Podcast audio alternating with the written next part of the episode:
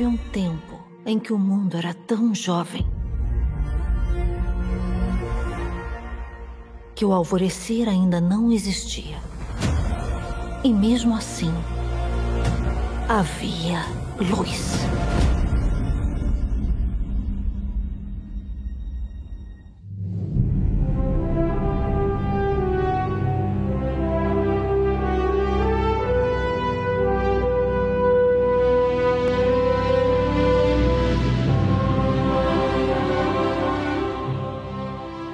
E aí, meus amigos do Quebrando a Quarta Parede, estamos de volta mais uma vez aqui para falar sobre uma série. É uma série agora, ó, muita expectativa criada.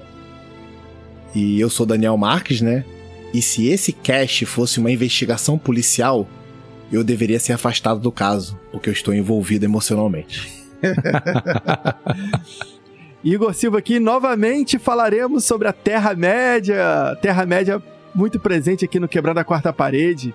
E a partir de agora, quando eu estiver em dúvida, eu vou sempre seguir o meu nariz. Fala galera, eu sou o Fabiano Silva e as grandes verdades sempre são simples. Pô, a galera tá, tá inspirada.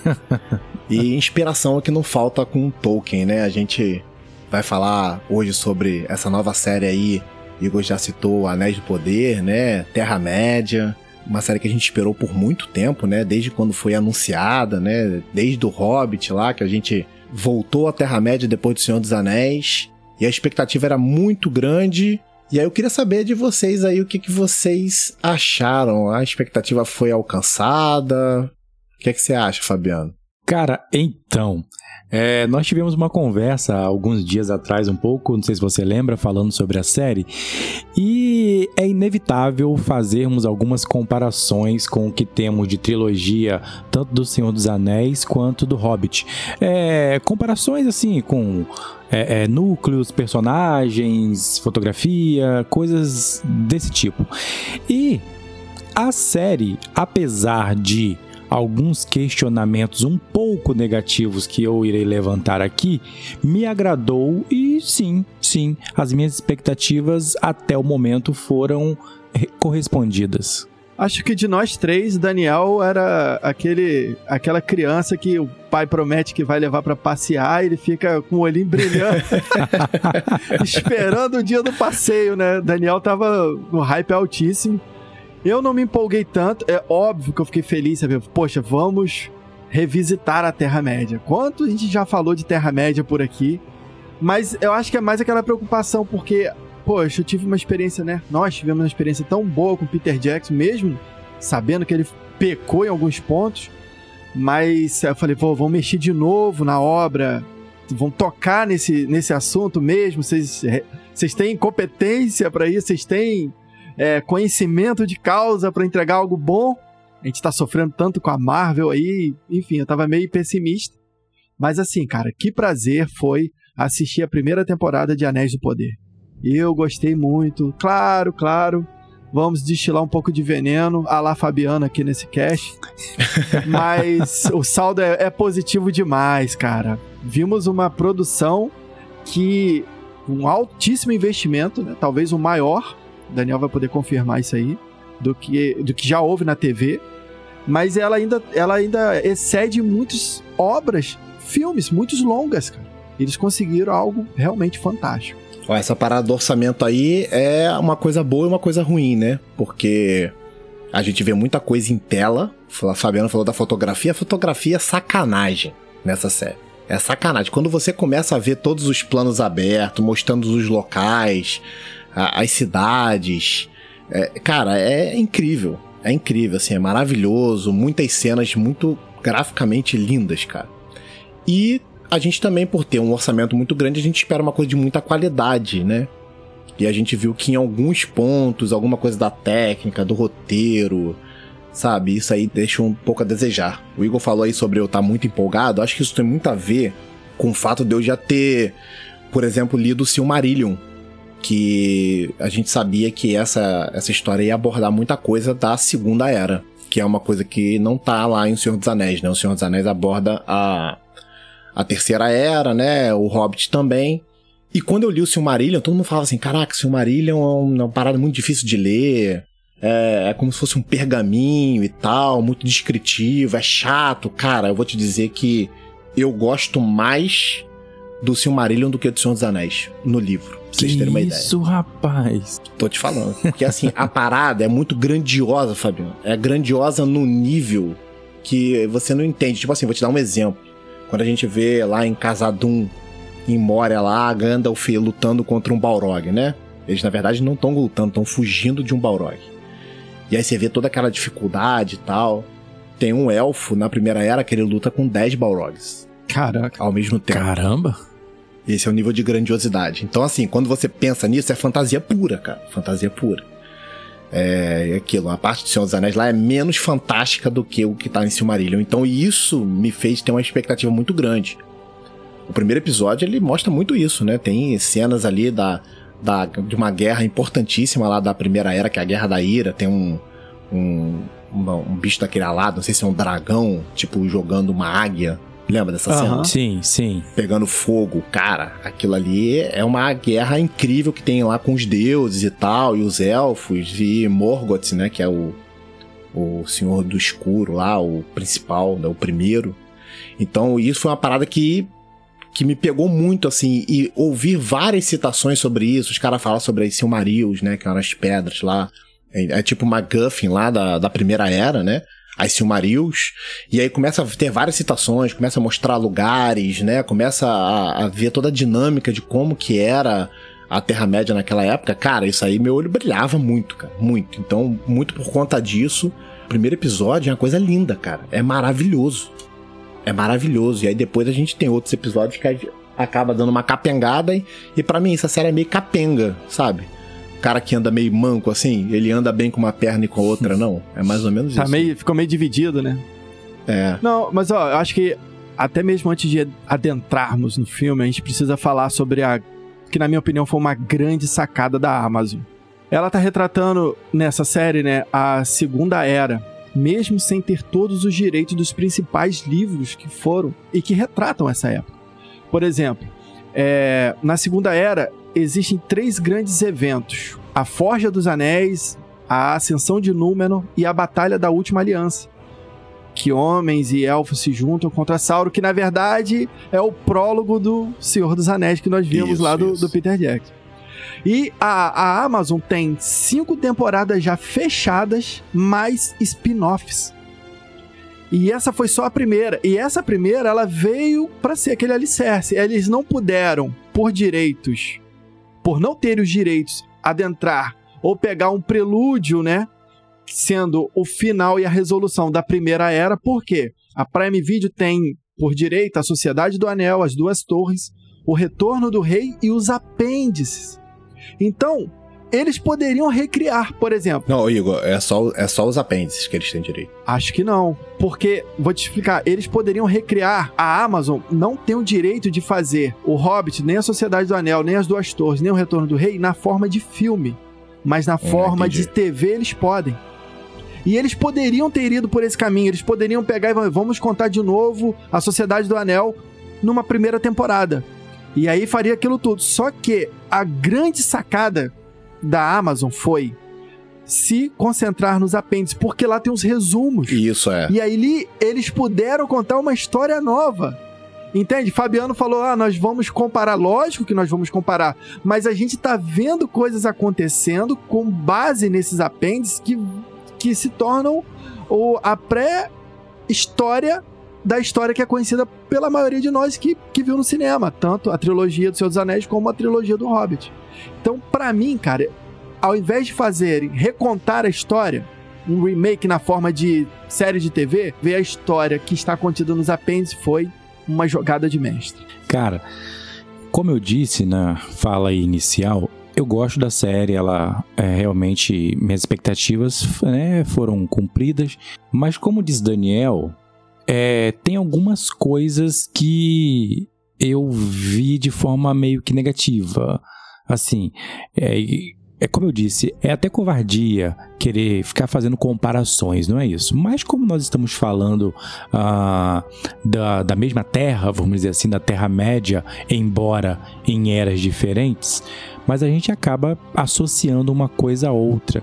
E quando eu associo um pouco daquilo que eu já conhecia do Senhor dos Anéis, do Hobbit, tem algumas coisas que me deixaram um pouco incomodado. A construção de alguns personagens, algum, alguns núcleos, assim, algumas coisas nessas construções, eu achei que deixou um pouco a desejar. A gente vai falar um pouco mais sobre isso pra frente, é, mas nesse sentido, é, foi o que a série para mim deixou a desejar. No mais, eu gosto do que eu vejo. É, como diz Daniel, é, tudo que a gente já conhece do, do, do, Tolkien nos fez ficar assim aguardando de forma muito ansiosa por essa série. E talvez por causa desse hype assim tão lá em cima, é, essa vamos dizer assim pequena decepção vamos chamar assim, com uma coisa ou outra, talvez não seja nem justa, porque talvez o fato desse hype tão alto é que fez eu olhar dessa maneira meio torta para algumas coisas que talvez a gente conversando aqui eu até perceba que não, não foi ruim assim como eu percebi ou como eu achei. Então, cara, é adaptação, né? Se a gente pensar bem, é, a própria obra do Peter Jackson não é o que tá no livro, né? Muito adaptada também. E foi uma ótima obra, né? Ali, ali também é outra sacanagem, né? Tipo, as estrelas de Elbereth estavam alinhadas e Peter Jackson fez a o 100% do 100%. Hum. É, não tem nem como a gente dizer nada assim. Mas tem muita coisa adaptada. Se você for ler os livros, você vai ver que tem muita coisa que ele não colocou na história e muita coisa que ele colocou e que não tem no livro. E a Amazon agora, ela, por mais até que quisesse, ela não pôde, porque ela não detém o direito de tudo. Então, era a adaptação era inevitável, mas eu, assim, eu sei que a galera tá muito dividida, mas tipo, para quem não leu, para quem não, não conhece um pouco mais a fundo, eu acho que se você eles entregaram algo muito bom. A minha maior crítica vai ser sobre facilitação de roteiro, que eu vou falar mais pra Isso. frente, mas eles entregam umas paradas muito, muito boas. Não, eu concordo em relação ao roteiro. Acho que o meu, a minha, o meu problema é esse aí. Eu até tava falando para chegar nesse ponto. Acho que o problema não é a adaptação, o problema é você inserir um personagem que não existe na história.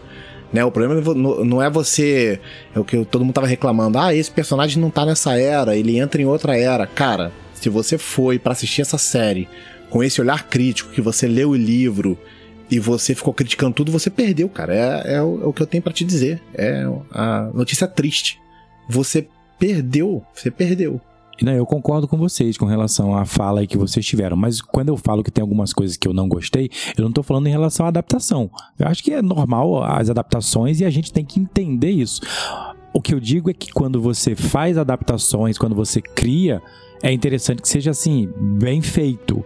E o que eu não gostei é, quando eu disse assim de algumas, de alguns, algumas criações de personagens, de alguns núcleos, é a maneira como foi colocada ali, a maneira como foi feito, não ser não por ser uma adaptação, entendeu? Isso aí eu não critico. Eu só critico isso. É, é que eu não queria adiantar, mas quando a gente for falar sobre os núcleos, é que eu, que eu queria dizer basicamente o que, que eu não então, gostei vamos, aqui. Vamos ali. incluir um núcleo então, Fabiano.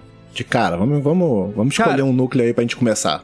Antes, antes de falarmos do núcleo, deixa eu só salientar uma coisa que eu acho que, cara, não pode passar batido que é a abertura dessa série. Eu adorei, achei maneiríssimo. Cara, eu adorei. Eles, cara, fizeram uso da simática. É aquele fenômeno que torna visível aos olhos as ondas criadas por sons, por música. A vibração causada nos sons nas rochas espalham sobre uma superfície, vão se movendo, formando diferentes formas. A gente vê aqui tipo um negócio meio mosaico, né? Cheio de simbolismo. E, e tem uma explicação da Disa lá falando que tem um momento que ela canta, cara. Uhum. E emana aquele som, porque na verdade, cara, é vibração. A vibração vai e é como se a, as moléculas da rocha devolvessem também. Rapaz, que abertura fantástica! E tem hora que você vê na abertura, né, as rochas escuras, meio que também criando um caminho dentro daquilo tudo. Eu falei, cara, que deleite. Eu sei que a gente tem coisas negativas, mas, cara, o saldo aqui é muito positivo. Existem muitas coisas feitas com muito capricho, foi entregue algo de muito, muito valor nessa série. E um dos saldos mais positivos aí é justamente esse núcleo. Eu acho que a gente pode começar por ele. O núcleo lá de Casa Boa.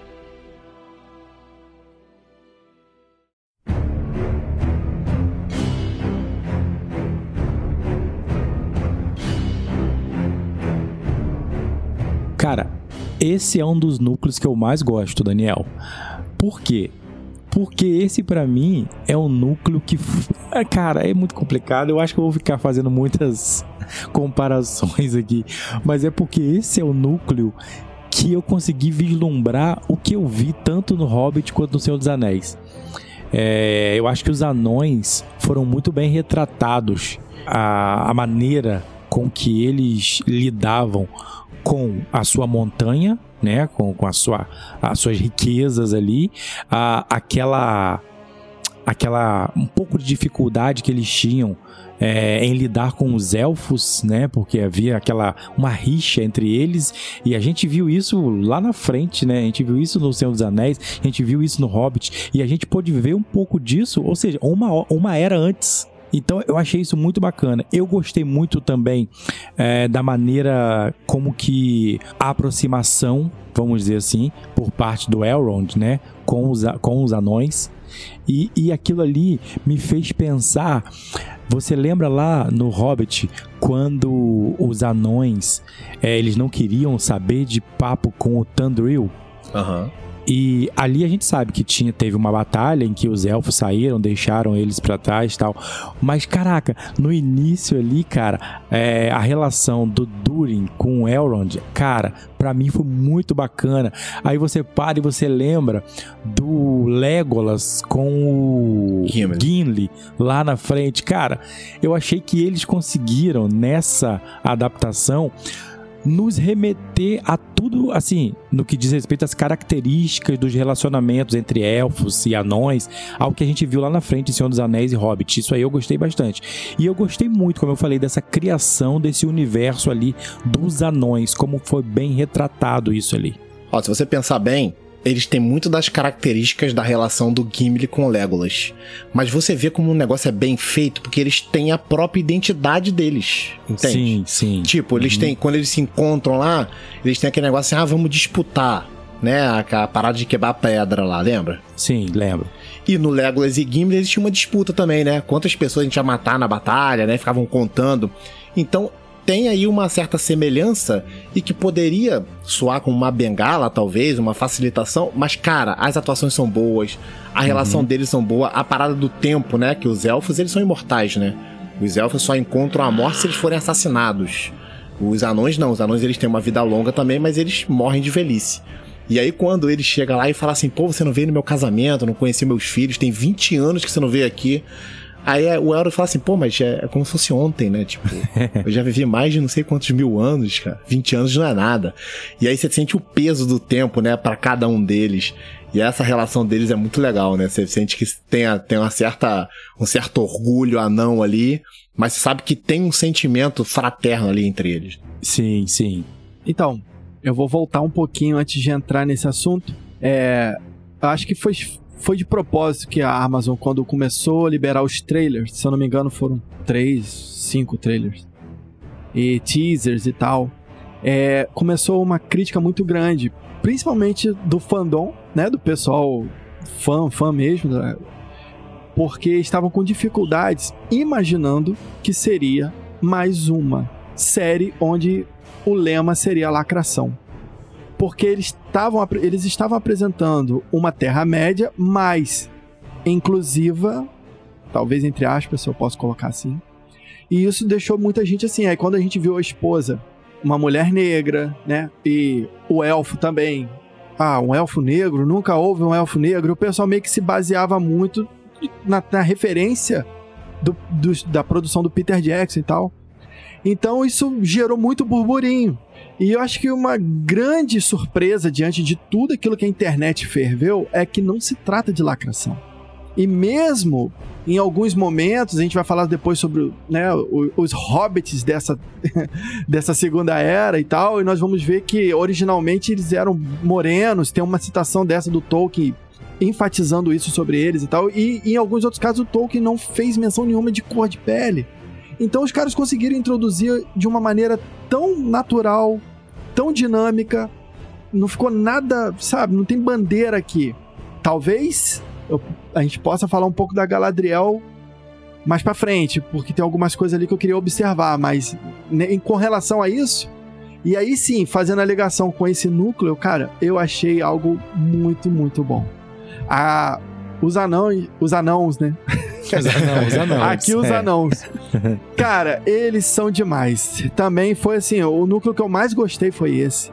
Todo aquele, todos os diálogos, toda a maquiagem, eles são muito raiz assim, cara, sabe? Tá o do Peter Jackson eles eram um pouquinho mais alegóricos, mas Aham. ali não, tá? Os caras tão sujos. Pô, tem anão um que tá sem camisa. É, é aquilo dali, é aquilo que a gente espera, cara. Foi muito, eu me agradei muito. Não, e é legal assim, você consegue perceber que você não precisa ter uma tela recheada de, de personagens, sabe? É um núcleo tão pequeno, as relações são tão entre eles ali mesmo. É o pai do Durin, o Durin, a Diza e o Elrond, praticamente, né? Isso. E, cara, é muito rico. Né? Todas as relações, a relação dele com a esposa, a relação dele com o pai dele, cara, tem uma cena maneiríssima deles dois, né? Em relação a todo aquele problema ali do Mithril e tal que eles encontram. E, e a relação do Elrond com o Durin é brincadeira também, né? Eles têm uma química muito boa, né? Em todas as, as vezes que eles aparecem juntos, né? Tem toda uma, questão ali de brincadeira, assim, e tal, que a gente já tinha com Gimli e Legolas, né? E, cara, eu, pô, curti pra caramba. Era, eram, foram cenas que me emocionaram, sabe? Tem uma hora que dá uma apertada entre eles assim, que o, que o anão tá todo resistente, aí fala, não, os elfos, não sei o que, ele, não, mas eu sou meio elfo. aí dá uma quebrada nele, ele é... Não, e tem uma hora também, o que ele fala assim, ah, então isso é um adeus, né? Aí o Elrond fala assim, não, a gente não, não tem essa palavra não, a gente fala, aí o próprio Durin repete, né? A palavra em élfico. Tipo assim, a relação deles é tão estreita que um acaba sabendo da cultura do outro, entendeu? E aí, essa parada é, é- é muito rico, cara. É muito rico. Você, você, você percebe no diálogo, na forma com, com que eles interagem, como existe uma cumplicidade ali de muitos anos. O Igor citou uma parada aí que eu acho que é muito interessante, que faz parte da, da minha crítica negativa para alguns outros núcleos. Que Igor falou assim: ah, eles fizeram a maquiagem e tal. Cara, isso pra mim foi muito bacana nesse núcleo dos anãos. Por quê? Porque eles conseguiram criar as características assim próprias que a gente entende que a gente até já tinha visto nos outros filmes. Isso pra mim foi bacana, só que de uma maneira um pouco mais, como disse Igor, raiz, que é quando os anões ainda estavam ali é, é, menos menos desenvolvidos, ou seja, quando eles viviam mais ali dentro da sua cultura, eles conseguiram criar um figurino, conseguiram criar essa maquiagem que fez com que a gente olhasse para os anãos ali e acreditassem naqueles personagens, coisa que eu critico um pouco em alguns outros núcleos que a gente vai falar mais à frente. Pode falar número, pode falar número, Fabiano. É. Não, hein, Daniel? E, e é legal revisitar aquele ambiente ali, sabendo que a gente já viu aquele mesmo ambiente desolado na Sociedade do Anel. Não, isso é incrível mesmo, né? Quando você ouve lá a Casa Doom e tal, você lembra da ponte, né? Que o Gandalf cai. E é justamente aquele reino ali. E essa, essa época aqui é a época que o reino tá mais próspero, né? Todos os reinos estão prosperando muito, né? É tipo o início de um declínio, né? Então a gente consegue enxergar a Terra-média de uma outra forma, né? Quando a gente vai lá pro, pro Hobbit e o Senhor dos Anéis, tá tudo já meio caindo, né? Já tudo meio capenga, né? A- As trevas já estão tomando conta. Então é uma oportunidade que a gente tem de ver uma coisa diferente. É, e quando eu falo assim do, do núcleo deles, eles menos desenvolvidos, é no sentido desenvolvido é, é saindo ali de dentro do núcleo deles, entendeu? Aham. É nesse sentido. Que eles ali, é, a série mostra ele- eles bem ali, bem raiz mesmo, bem dentro do universo deles. Então, sabe o que parece pra mim, Fabiano? Parece que as equipes de gravação eram diferentes, cara. Sabe, uma equipe inteira diferente, um diretor diferente. A gente sabe que a série teve é, três diretores, né? Os dois primeiros episódios do J.A. Bayona, que é o cara que fez lá aquele filme Impossível, fez é, O Orfanato. É, esse, cara, esse é um diretor muito bom. Inclusive, os dois primeiros episódios são sensacionais. Eu acho São. que ele pegou, assim, toda a parada do, do- da fantasia do Tolkien, ele entendeu. Agora aí depois vieram os outros episódios que aí tem tem barriga, tem uma coisa diferente ou outra. Né? O roteiro também não sei se ajudou, talvez não fosse nem um roteiro, talvez a forma mesmo que o diretor colocou. Mas essa questão do design, cara, é muito diferente. Por exemplo, vamos falar de Númenor agora. Quando você vê de longe é lindo. Galadriel chegando ali com Halbrand, fala assim, cara, a gente tá na cidade estrela, né? A terra dos Númenóreanos. Os Númenóreanos são os, os homens mais fodas, assim, da Terra-média. Você tem uma ideia, é, foi o único exército que o Sauron, ele se entregou sem lutar, pra você ter uma ideia. Quando ele viu a grandiosidade, ele falou assim, cara, não dá para mim, eu vou me entregar. Entendeu? A gente pode até ver isso nas próximas temporadas, isso acontecer. Mas quando você chega lá em Númenor, cara, dentro de Númenor, no micro, dentro da cidade, é muito pobre, cara. Achei muito pobre. você falou para mim quando a gente conversou que você achou parecido com alguns cenários, alguns cenários bem brasileiros aqui, Daniel. É, Foi cara, parece a novela da Record, cara, que, né? que eles têm, a Record tem feito, né, várias é, séries de personagens bíblicos, né? E ficou muito parecido, cara. Tem a, a irmã do Isildur, por exemplo, para mim ela é uma atriz brasileira da série da Record, cara. Sabe o que, cara? É essa coisa de você falar que parece até um núcleo de novela da Record, isso, isso ficou muito, assim, realmente latente nos, na, nas cenas em que eles estavam nas ruas de Númenor. Ah, isso. Né? Isso. As tomadas das câmeras, assim, realmente você falava assim, caramba, o orçamento aqui foi mal dividido, porque é, é. lá de fora, lá de fora era uma coisa que dentro realmente ficou a desejar nesse sentido. É, eu esperava mais também, assim, de, causa uma estranheza. Eu acho que vai muito dentro disso que o Daniel falou. Parece que é uma outra equipe cuidando disso. E a outra equipe não, não conversou com, por exemplo, quem cuidou do núcleo, do núcleo dos anãos lá. Mas Achei muito estranho, achei. Pô, eu assisti em paralelo a Casa do Dragão, né?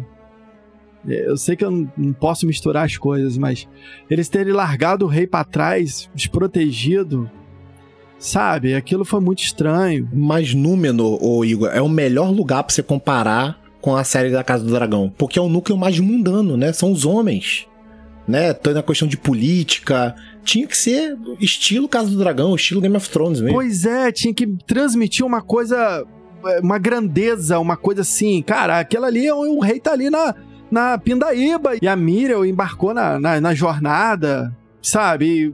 ficou tipo assim, eu achei muito estranho. Tava desenhando ali, sei lá, tem umas falhas ali que são. Ah, são tem barrigas, tem falhas assim, alguns picotes de roteiro que deixaram um pouco a desejar. E essa questão que vocês falaram. Acho que esteticamente, como o Daniel falou no plano aberto, é maravilhoso. Quando você chega para perto, é o oposto. Assim, você fala assim, nossa, estranho. Não é que seja ruim demais, não é isso, mas estranha porque cai, o nível cai. Não, as interações não são boas, cara. Lembra aí de uma interação de atores e atrizes dentro de Númenor que é, é muito boa. Não tem, cara. Númenor, ele se, ele se prende muito e, e fica muito tempo em Númenor. Nossa, eles ficam muito tempo lá, cara. Porra, era para eles. Era, era pra ser um episódio, cara. Um episódio e meio ali, aquela, toda aquela coisa que acontecia. E depois vai pra Terra-média. Aí quando chega na Terra-média, ele nem mostra eles aportando lá no, na Terra-média, já mostra eles chegando na, na cidade lá de cavalo, entendeu? Nem sabia onde era a luta. Isso foi muito esquisito. Cara, muito esquisito. Daniel, você, você chamou atenção pra uma coisa que me incomodou muito isso, cara eles estavam lá no mar, aí falaram assim: ah, estamos avistando, é, logo uhum. vamos avistar terra. Aí mostrou Terra-média. Daqui a pouco já mostra eles cavalgando, quase chegando na batalha. Eu falei: caramba! Tem, Fabiano, tinha que ter um impacto, assim, porque olha só, Galadriel tá voltando pra Terra-média depois de ter rejeitado lá a dádiva que deram para ela. Primeira coisa. Os Númenóreanos, muitos deles nunca pisaram na Terra-média. Eles Sim. vivem em Númenor, que é uma cidade próspera, né, que foi dada pelos deuses para os homens, né, porque eles ajudaram lá na primeira era na, na Guerra da Ira e tal. E eles são, pô, muito prósperos. E a Terra-média é uma terra esquecida. Você vê lá que a galera lá das terras do sul lá, eles são camponeses, fazendeiros. Então é. o impacto é grande né? É uma outra terra que eles estão chegando e eles nem mostram eles chegando, cara. E isso, isso iria valorizar muito mais, muito. né? Esse, esse encontro aí de, de terras, vamos dizer assim. Uma outra coisa, cara, que me chamou a atenção, sabe o quê? Você falou sobre não ter tido lá em Númenor nenhuma interação de personagens assim muito significativa. Cara, você quer ver um exemplo? O Igor citou ela aí, a Muriel, a rainha regente. Caraca, logo assim que ela aparece, ela começa meio que se impondo tal. Você pensa que vai ser, opa, vai ser uma personagem que meio que grandiosa. Cara, daqui a pouco decai tanto, mas decai uhum. tanto que você fala assim, cara, que, que, que máscara, é tipo assim, é, no Instagram era foto com, com, com filtro, agora no pessoal a pessoa é totalmente diferente. Era isso, cara. Não, os achei- personagens mudam muito de ideias, mudam muito de atitude de uma hora pra outra, assim, sem muita, muita Sim. explicação. Você tinha citado a irmã do, do, do Isildo. V- vamos ser sinceros. Se não tivesse aparecido ela em algum momento, ia mudar alguma coisa? Não, e outra coisa, no livro, o Zildo, ele tem um irmão e os dois são importantíssimos pra história. Pra toda a história que vai vir pra frente. Tudo de reino que a gente vai vir pra frente, tudo que você viu em Senhor dos Anéis, Anarion e Isildur são muito importantes. E Eles- como é que eles vão fazer agora, que não tem o Anarion? Só tem o Isildur. Então, e, e isso é uma outra coisa que eu ia falar com vocês também sobre o Isildo. Cara, é o Isildo, cara, né? Que a gente lá na frente é Aham. apresentado a ele a partir do, do Aragorn. Cara, mas eu achei muito fraco a maneira. Tudo bem. Não, mas tem que Tá- respeitar. Porque Tudo bem. Eu sei que vai ser construído uma serão história, mas. cinco temporadas, cara. Não, É, eu sei. eu Calma, sei. esse daí, o cara tá um adolescente ali. Adolescente, é. É o núcleo teen ali. Vai ser criada uma história, eu sei disso, mas. Cara, vai ter que trazer acontecimentos muito profundos com ele para que gere uma mudança nele. E porque assim, o que foi apresentado pra gente até agora, é claro, como eu disse, foi só, você mesmo falou, foi só uma temporada, vai vir muita coisa pela frente. Mas assim, pra mim, o Isildur, mesmo ainda é, inocente, fraco, aquela coisa toda, tinha que demonstrar um pouco mais de, de rei ali, sabe? Alguma coisa dentro dele que o movesse de uma forma um pouco mais é, forte do que foi. Tá, É- mas o que que a gente viu dele? Vamos lá. Ele, ele conquistou um posto. Ele era como um daqueles trabalhadores, um daqueles marinheiros ali, não por ser filho de Elendil, mas por ter mérito. Ele teve capacidade para poder estar no mesmo nível daqueles colegas dele ali. Isso E no ele ainda- início, né? No início. E- no início. E ainda assim, ele tomou uma decisão pensando em algo ainda grandioso. Ele, re, ele renunciou fazer parte daquilo dali visando um propósito maior. Então, eu acho que o que a gente pôde ver dele, a gente viu uma intrepidez, uma audácia, um cara que, por mais que seja um cara do bem, ele vai até quebrar algumas regras visando um bem maior. Eu acho que a primeira leitura que a gente faz dele, numa primeira temporada de cinco, eu acho que eu fiquei muito Tem satisfeito. potencial, né? Tem potencial. Exato, foi- é o que foi mostrado, cara. Eu, eu não gostei muito. Eu, eu, eu talvez nas próximas temporadas com que vier a ser mostrado, talvez eu passe a ter uma visão diferente do que eu vi até agora, mas eu não gostei muito. Se você pensar no Isildur que cortou o dedo de Sauron e tirou o anel dele, você, você tem que deixar isso lá, deixa essa, essa imagem guardada e eu acho que deve se concentrar no que o, que o roteiro já apresentou pra gente sobre ele. Eu acho que, pô, ele tem todo um potencial pra em cinco temporadas a gente chegar lá e vê-lo, entendeu? Sendo esse cara que vai cortar o dedo de Sauron. Não, entendi. Mas uma coisa eu vou te falar.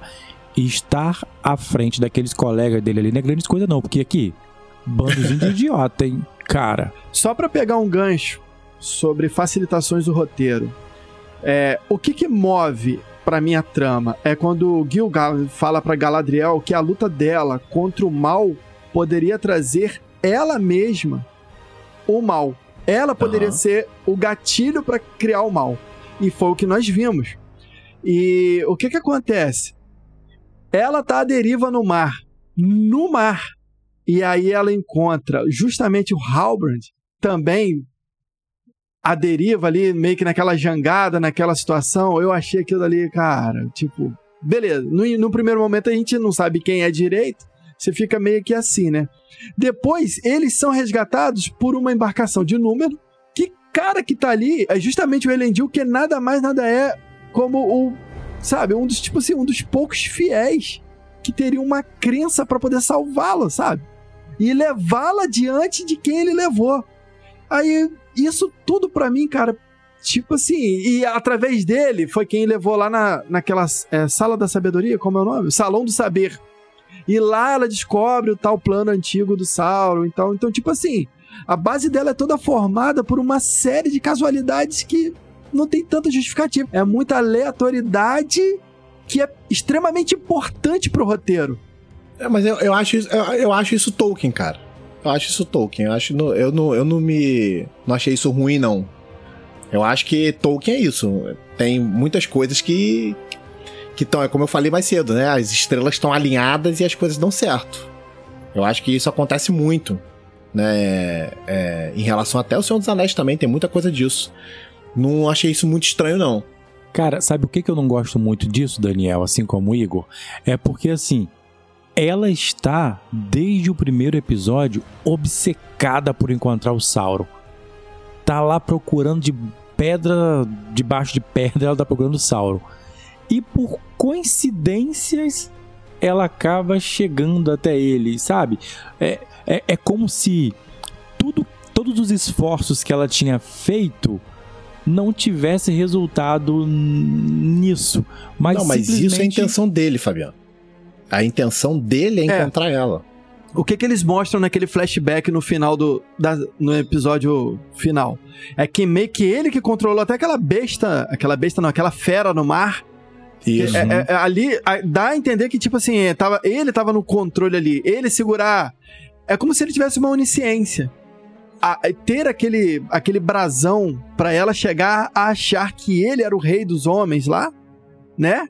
E, e não, isso não é fraco. Essa então, parada aí é não fraca. Não tem uma contestação. Tipo, ela foi movida pela. Ela foi totalmente emoção.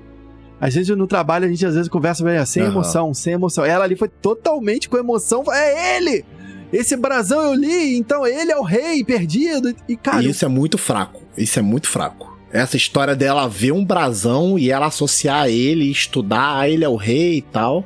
Isso e, aí é e, muito jogado, mundo, cara. Cara, e quando você. Se você assistir de novo a cena, ela fala e a multidão fala: salve o rei! Isso, ele, isso aí. A galera, ninguém fala assim, cara, tipo, rapaz, é, é, ele mesmo? Ninguém. É. Da onde vem esse cara? Será que.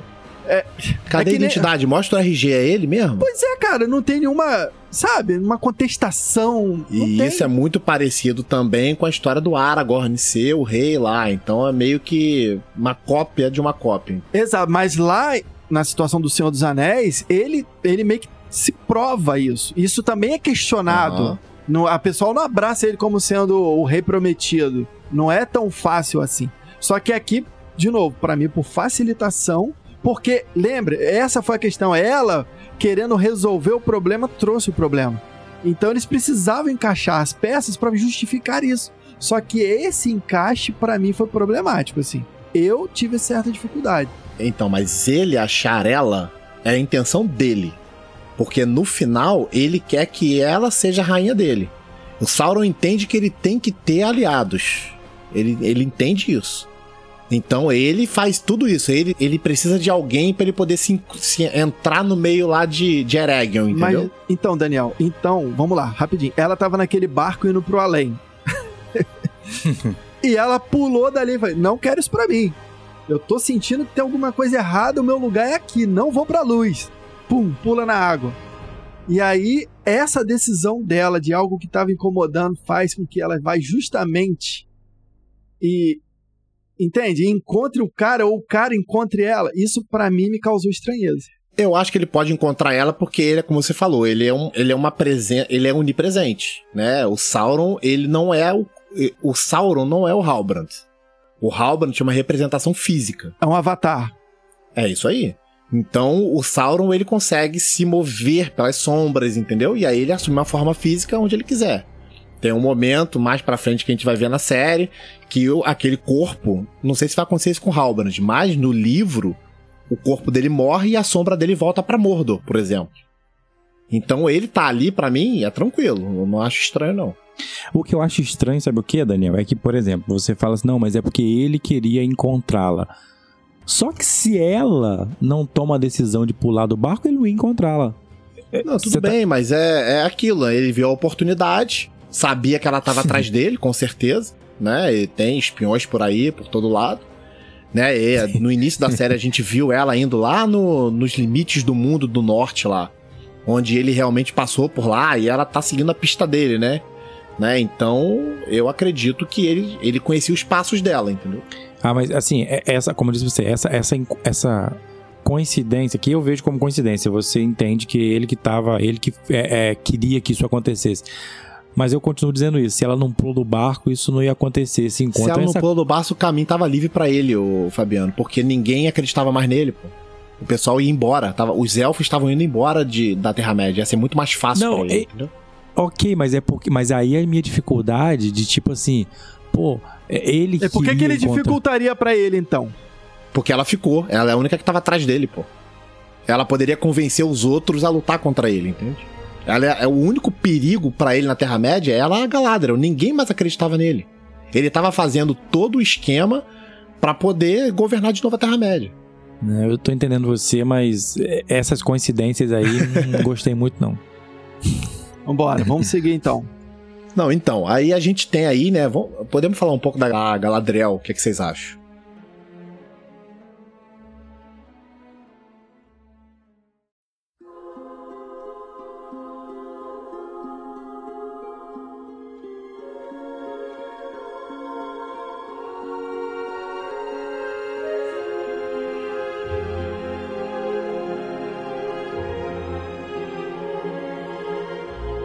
Vocês acharam a motivação dela boa? Aquele primeiro episódio ali que mostra ela com aquele sentimento de vingança. O que, que vocês acharam? Então, cara, ah, ao mesmo tempo que eu gosto, eu também não gosto. Porque assim, ok, se ela, se a, se a morte do irmão dela tivesse sido, vamos dizer assim, meio que a gota d'água para que a que fosse a motivação dela de querer achar e destruir o Sauron a qualquer custo, é, para mim teria um significado melhor. Mas o simples fato de ser uma missão de vingança também é algo que eu não gosto. Assim, foi a morte do irmão dela. Tipo assim, ah, não, meu irmão que lutava, né, é, perdeu a vida tentando derrotar o Sauron e agora eu vou matá-lo porque ele matou o meu irmão. Foi basicamente isso. Não, eu não vi nela uma motivação do tipo assim, ele estava tentando é, é, desolar toda a terra e dominar, escravizar o povo. é, e o meu irmão tentou lutar contra isso e acabou perdendo a vida. E aí Uma hoje causa eu quero maior, né? uma causa maior, exato. Mas eu acho que isso tá implícito, não tá não? É, pra mim, para mim também tá implícito. Pra mim isso tá implícito. Ela conhece a história. Sim, ela conhece Igor, mas eu não consegui ver isso estampado muito nela. Eu só consegui ver estampado nela o fato da vingança pela morte do irmão. Mas eu gosto da vingança por causa da imperfeição do personagem. Né? A gente né, é levado a crer em todas as obras que os elfos são os caras meio perfeitos, sabe? São os caras, né? Se vestem bem, tem aquela coisa formal. E quando você vê uma pessoa que tá cega pelo ódio e pela vingança, eu vejo potencial pra poder ter uma virada lá na frente, por exemplo, ter uma construção do personagem, entendeu? É, mas eu acho que em alguns momentos, Fabiano, tem sim. é, é, eu entendo. Fica muito vertente essa questão do irmão. Tem flashbacks e tudo mais. Mas tem momentos que a preocupação dela é que se Sauron está de fato voltando, toda, toda a Terra-média corre risco. Então tem também isso, entende? Talvez não Sim, com devido sim. holofote. Uhum. É, então, eu, eu gostaria que tivesse um pouco mais de luz nisso, entende? Então, o que eu não gosto muito é porque ela tá assim o tempo inteiro na série. Ela fica meio que unidimensional. É aquela mulher raivosa, é aquela mulher, sabe? Não tem um. E isso a gente, isso a gente vislumbra um pouco no primeiro episódio quando ela interage com o Elrond. Quando ela tá com o Elrond, ela consegue ser uma outra pessoa, né? Ela consegue ter outras facetas. Mas quando ela tá com Halbrand, que é praticamente a série inteira que ela tá, ela é a mesma pessoa, é a mesma menina raivosa que tá atrás de vingança e tá sempre é, com o pé atrás com todo mundo. E isso pra mim é ruim. Eu acho que. Aí agora é minha opinião, vai ficar registrada aqui. Eu acho que essa sua opinião ou essa sua percepção, ela vai mudar ao longo dessas cinco temporadas, porque é, foi para mim soa muito nítido que eles bateram nesse martelo essa temporada toda para ela. Muitos criticaram porque esperavam uma uma Galadriel mais dentro do que propriamente está nos livros, né? Por exemplo, na- tipo assim, ela pode estar meio nerfada num certo ponto, em comparação aos livros. Ela tá muito mais humana, com uma pegada muito mais guerreira do que uma maga, uma sábia. é, num dos livros do Tolkien, né, as cartas de J.R.R. Tolkien, ele fala que a Galadriel tinha feitos amazônicos. Uhum. E é exatamente isso que está sendo abordado. Né? Nessa, nesse livro ela fala que ela tinha uma sabedoria em corpo, ela tinha uma presença física bem notória, algo bem atlético que sobressaía com relação a todos os outros elfos. E quando você olha para ela, né, essa desconstrução visual que a gente está tendo em relação a, aos produtos do Peter Jackson, está sendo algo assim, desafiador para nós e está sendo um deleite entendendo isso que o Tolkien escreveu. Houve um período dela que foi esse, e nesse período nós estamos vendo uma mulher que tá errando, que tá com uma motivação super pura, mas que tá tendo decisões morais e tá tendo um modo de pensar duvidosos e, e às vezes até errados, que tanto que ela que provocou todo o problema.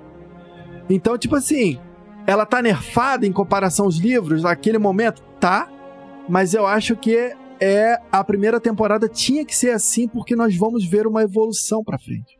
Então, mas eu não acho, eu não acho isso ruim, né? Até não esperava que ela fosse a mesma Galadriel, até porque as eras, elas são divididas em. São, elas são divididas tipo em 3 mil anos, 4 mil anos. Então tem muito tempo ainda para se tornar a senhora de Lórien lá e ser lá a Kate Blanchett, né?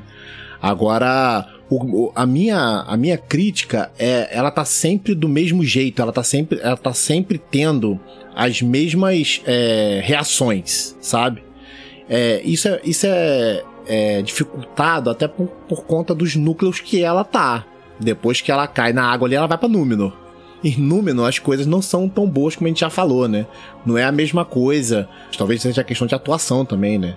Tipo, a gente falou aqui do do núcleo lá do Casadum, que tava o Elrond, né? Que é o, é Robert Aramayo, que é o ator.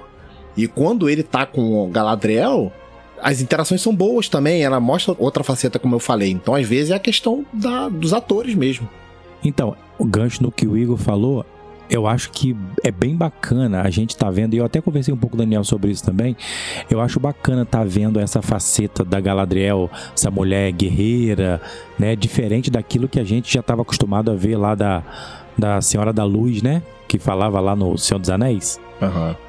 E então, assim, eu acho bacana tá vendo isso nela, porque a gente vai conhecendo um pouco da personagem, tendo um pouco uma ideia de tipo assim: caramba, tudo que ela viveu para chegar até aquela evolução que ela apresenta lá no Senhor dos Anéis.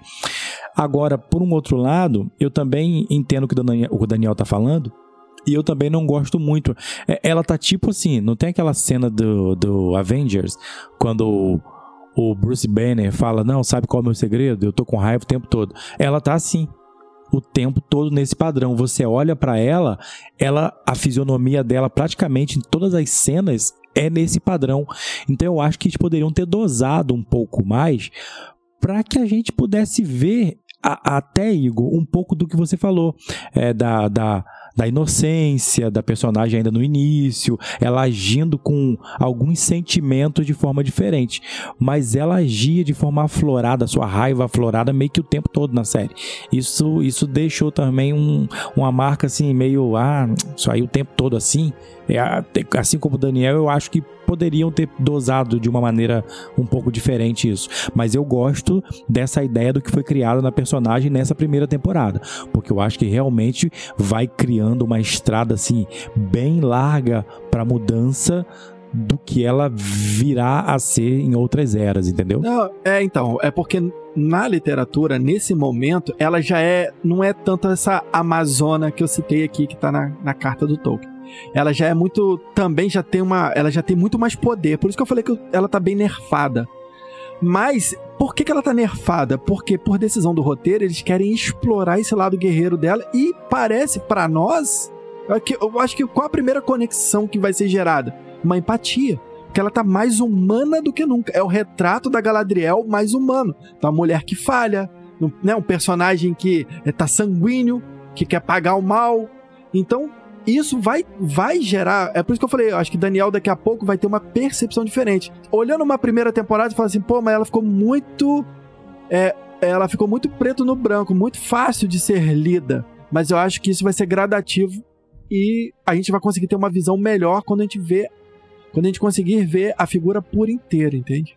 Eu acho que a gente pode aproveitar esse momento aí, né? E depois que Galadriel chega lá nas Terras do Sul, né? E ela liberta lá a, aquela vila, né? Aquele vilarejo ali que estava sendo atacado. Acho que a gente pode entrar nesse núcleo agora, né? Que é o núcleo ali do Arondi, da Bruin, né? Que é o elfo aí que o Igor falou que levantou aí dúvidas da galera e tal, é. reclamações, mas eu gostei. Gostei daquele núcleo ali, achei bom. Tem uma coisa ou outra que não é tão boa, né? É, tipo, por exemplo, o discurso da Brewing pra galera lutar lá, achei bem jogado, assim, é. não achei muito bom. Ele tenta ser uma coisa que ele não é, né? Tenta ser tão grande demais. Ela mata um orc lá e vira a líder, né? Tipo assim. É, isso, isso. Eu, aquilo dali foi legal, mas com um monte de gente naquela cidade. É, esse efeito foi o suficiente para ela ser a ditadora. E aí, Aí entra um pouquinho da ressalva que eu quero fazer. Eu entendo que não houve lacração, mas eu achei uma forçada de barra essa questão. Pô, a gente vê a Galadriel lutando contra, tipo, os caras, os caras tudo muito babacão perto dela. Eu acho que poderia elevar o poder da Galadriel uhum. lutando contra os homens, colocando adversários realmente difíceis e ela vencendo, mas não fazendo os caras de inimigo do Power Ranger. Sabe aqueles caras ficam esperando? É, vai você, uhum. depois vou eu, de... Facil... facilitando. E a mesma coisa essa personagem que se levantou no vilarejo. Ela, ó, tá aqui a cabeça, o mal existe, é o seguinte, nós vamos para lá, vamos para cá, vamos fazer isso, vamos fazer aquilo. Ah, cara, isso daí foi é, ponto baixo. Foi meio forçado mesmo. É, é, é verdade, Igor, eu tô com você nessa também. A questão aqui não é não é falar que nos incomodou o fato da mulher estar liderando, nada disso. Mas pelo contrário, eu acho que nós estaríamos elevando muito mais o nível dela se o nível dos demais também fosse mais alto. Eu Sim. concordo com você. Não, e o filho dela, que moleque chato, meu irmão. Cara, eu tava doido pra um orc tirar a cabeça dele. Porque ele é chato demais, cara. Muito chato, meu. Muito, muito chato. Cara, o moleque não fazia nada. Assim, só reclamava e tal. Ele, ele, ele não tomou nenhuma ação importante, nem pro bem nem pro mal. Ele ficava sempre ali, não sei se vou, se fico, e chorar me engano. Realmente eu achei, não gostei não. Eu tava assim, esperando ele ser, ele mostrar a orelhinha pontuda e dizer que ele era o filho do Arondir. Você não ficaram esperando isso não? Eu esperei que ele fosse o Sauron eu sabia que, tipo assim, né, é, que o Sauron ele foi um ferreiro, então tinha o, o Halbrand ali na, encucado com isso, né?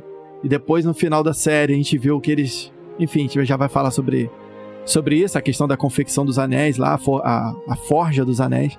Mas como ele teve aquela experiência com aquele punho de espada ali, aquele negócio que envolveu sangue, aquilo tudo, eu falei, pô, será que é ele que é o Sauron? Porque encapetado ele já é, uhum. né?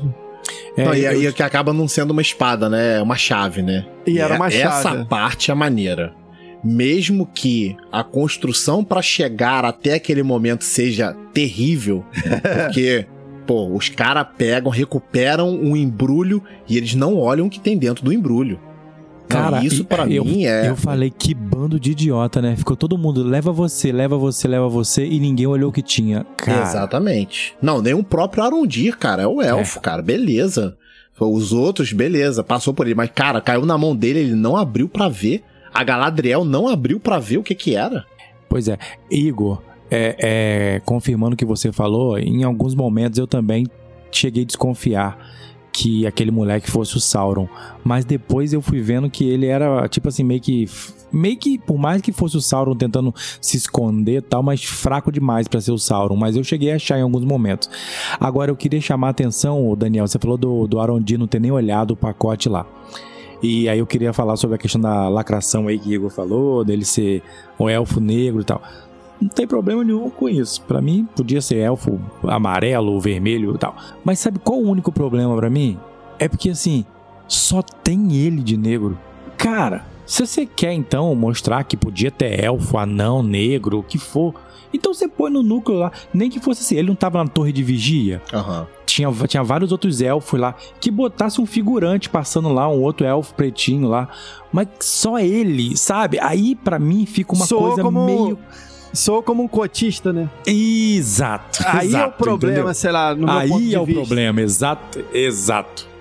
E ele, cara, pra mim, foi o elfo mais elfo da série. Aham. Foi o elfo que eu mais gostei. E, pô, o ca... e vamos lá, o cara é bonito. O ator é muito bonito. O cara interpretou super bem. Luta capoeira. Cara, o ca... é. Caraca, mandou um golpe de capoeira ali. Irado. Enfim, só que esse tipo de coisa, eu falei assim, beleza, não era pra ser, mas acaba sendo. Não- me incomodou, como é, você levantou aí, Fabiano, assim, mas poderia ter sido refinado, né? Como você falou, poderia ter um coadjuvante pra poder. Se é isso, então toma certo. É, é, é exato. É, é isso que eu tô querendo dizer desde o início, quando eu falo assim, não, adaptação, colocou um personagem que não tem. Não tem problema em adaptar e botar um personagem que não tinha. Mas faz, mas faz bem feito. Pra não ficar essa. É, é, é, pra não ficar dando pano pra manga pra essas conversinhas, entendeu? Eu, eu, eu não gostei um pouco disso. E concordo com você em uma outra coisa. Pra mim era o- foi o melhor elfo da série. É, é, a gente vai falar sobre o núcleo dos elfos e eu já critiquei um pouco os elfos aí com o Daniel numa conversa que a gente teve aí. Mas pra mim ele foi o melhor elfo da série. Agora, por falar em elfo bom, elfo bem retratado, né? O Arondir tá lá né, no vilarejo e ele descobre uma tramóia que tá acontecendo lá, que a gente não entende muito bem. Por que, que os orcs estão construindo aquelas, aquelas trincheiras, né? E aí a gente tem a, a apresentação do Adar.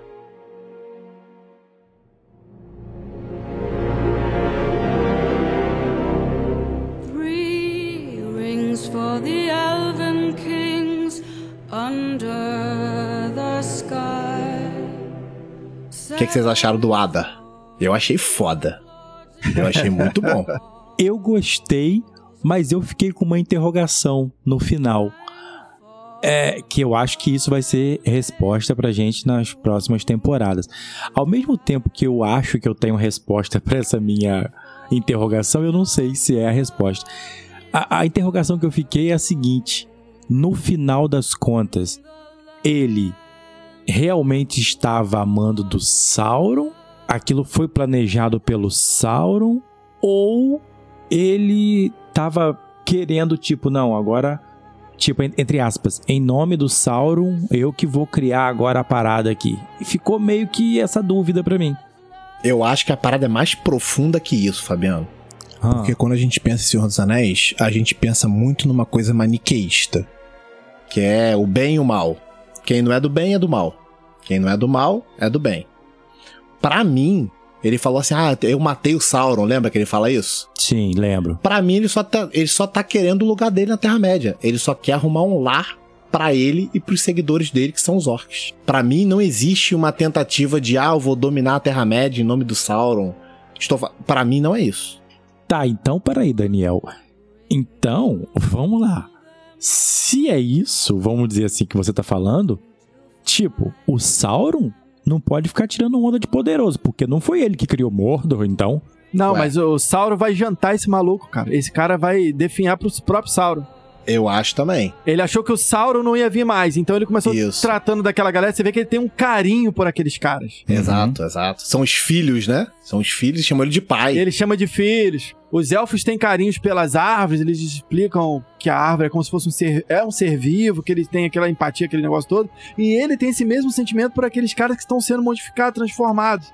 E ele é meio um paizão daquela galera ali. Só que ele tava querendo seguir, tipo, no, numa.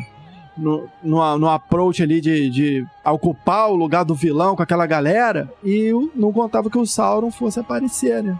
Pra mim, ele vai ser tragado. Ah, então, então podemos dizer que seria mais ou menos aquilo que eu imaginei, né? Ele tava, tipo, agora eu que vou dominar então a parada. Eu vi dessa forma. Eu não acho. é, foi o que eu falei, eu não acho que seja uma dominação. Eu acho que ele quer o lugar dele. Ele fala, né? Eu quero, eu quero um lugar pra que os meus, os meus seguidores eles possam caminhar o tempo inteiro, porque quem é orc, né, não pode caminhar na luz do sol. A gente entende que a luz do sol ela tem o poder dos Valar, né, que são dos deuses, né? Então tudo que é mal, tudo que provém de Morgoth, vai queimar na luz do sol. É isso que acontece com os orcs. Então quando ele faz lá o vulcão explodir, e que cena foda, cara. Caraca, muito bom. Essa cena, essa cena do vulcão explodindo, e a gente tinha comentado de Númenor, que foi uma coisa boa de Númenor, a cena da, da tsunami lá em Númenor. Cara, a representação gráfica dessas duas cenas são maravilhosas. E E esse daí, cara, foi bom você tocar nesse ponto, porque quando fala assim, ah, Galadriel foi muito, como vocês colocaram, muito é, unidimensional. Cara, ela, ela é, ela tem aquela decisão. Rapidinho, deixa eu só voltar. Ela sofre meio que um bullying quando é criança. Aham. Tem os garotos perseguindo ela. Tem até uma curiosidade que ela coloca um barquinho na água na forma de cisne. E no Senhor dos Anéis, quando ela aparece, ela tá num barco também com formato de cisne. Aham. Só Boa. fechando parênteses dessa curiosidade. Só que aí, cara, ela, ela é resgatada, ela vai pra Númenor, aí vocês falaram, pô, tem uma barriga, tem um negócio ali que dá uma... decresce o, o hype, né, da série naquele momento ali. E aí ela vai pra aquela batalha no sul e, cara, o que que ela se depara?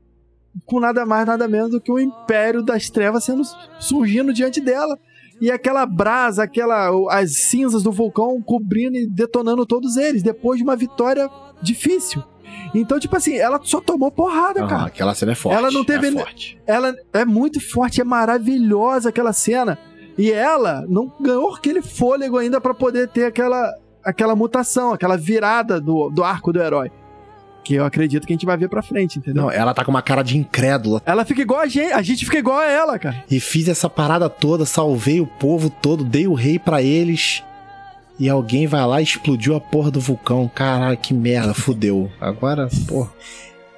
Cara, e foi maneiro isso, Daniel, porque, Igor, porque é o seguinte, é, até então eu tava achando que aqueles túneis lá que os orcs estavam cavando, eu tava achando que, tipo assim, caramba, esse maluco deve estar com um exército de orc aí escondido muito grande, e como eles não, eles não andam na luz do sol, eles vão vir aqui por dentro, tipo, e vão invadir tudo. Eu tava achando que fosse algo mais ou Aham, menos assim. aham, E, e aí a gente descobre ali naquele momento que não é isso.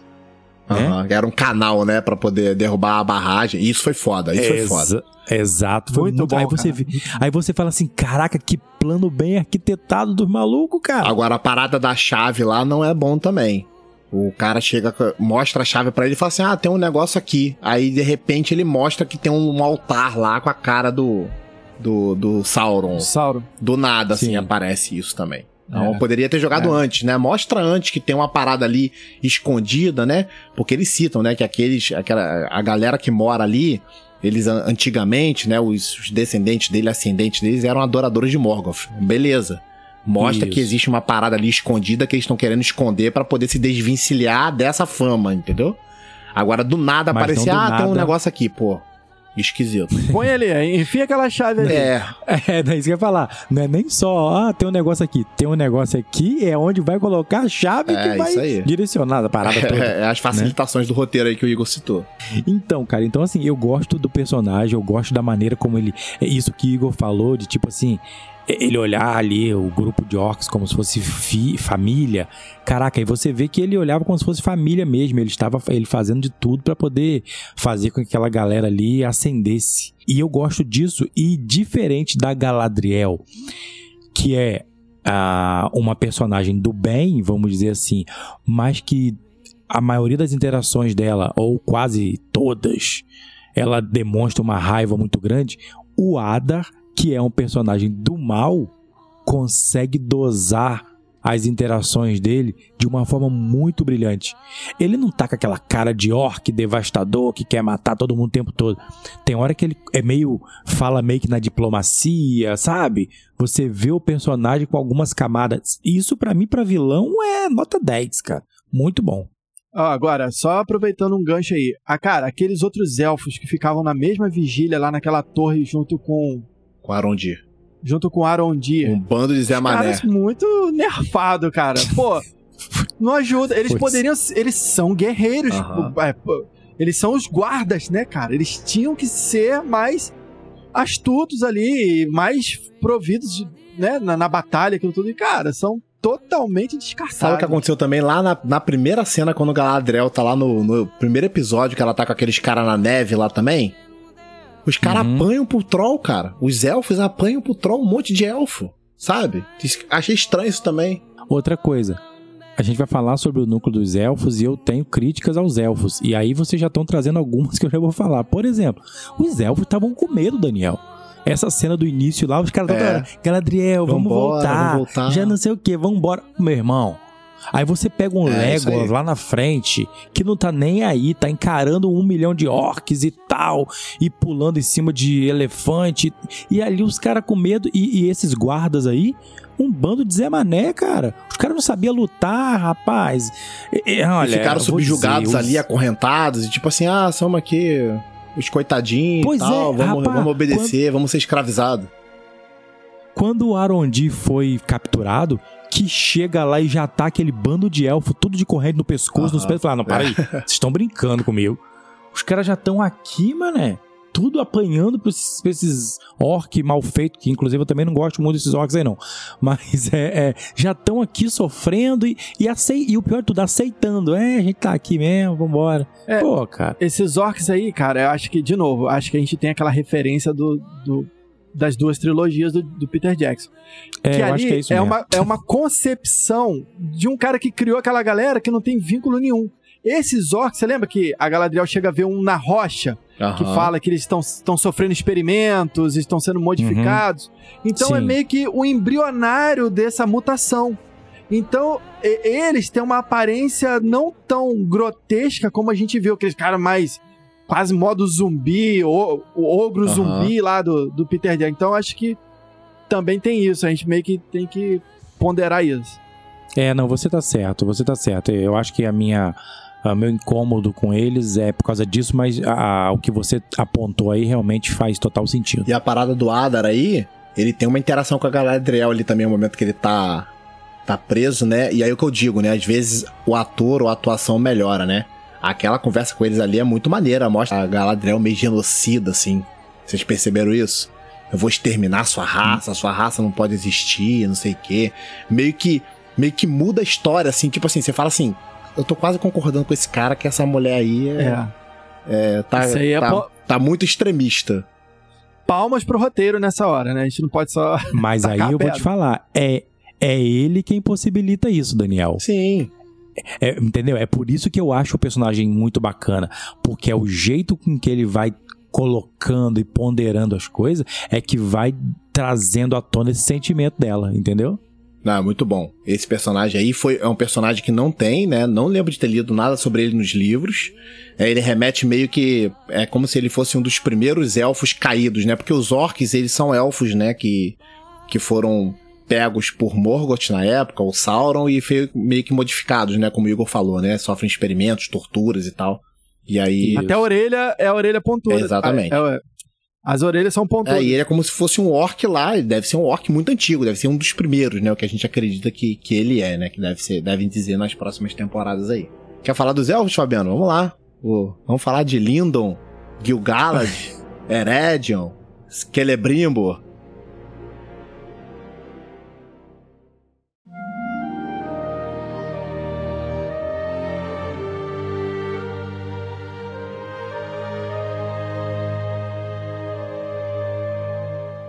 Então, cara, falando sobre os elfos, rapaz, pra mim nenhum deles ali tinha cara de O elfo. Gil-galad, pra mim, é, é o mais elfo. Ele é muito parecido com o Tranduil ali. Isso. Ah, Rapaz, mais ou menos. Eu não gostei muito. Eu olhava pra ele, parecia tipo assim, esse apliquezão que ele tá no cabelo ali. Hum, Cara, não parecia muito natural. Eu achei assim, eu realmente achei os elfos é, é, mal confeccionados, vamos dizer assim. Eu gostei muito do Arondi como elfo. Eu acho que ele realmente tava. Criaram pra ele ali uma. Uma maquiagem, um figurino muito interessante. Agora, os outros, realmente, cara, é, eu achei que não, não tava muito com os. Mas é aquilo que eu tô dizendo, né? Eu acho que eu tô, posso estar sendo muito injusto, porque fica vindo na minha cabeça as referências lá da frente. Não, mas ó, E- figurino, o figurino da Galadriel. Cara, o figurino de todos. Esse, esse vai, com certeza, esse, essa série vai ganhar, vai varrer os M's. Não sei, né? Porque o, a Casa Casa do do Dragão. Dragão também, também tá demais. Vai ser uma boa disputa, mas assim, são dois gigantes disputando M's, com certeza. Com relação a, a figurino e a maquiagem, vai ser uma briga boa.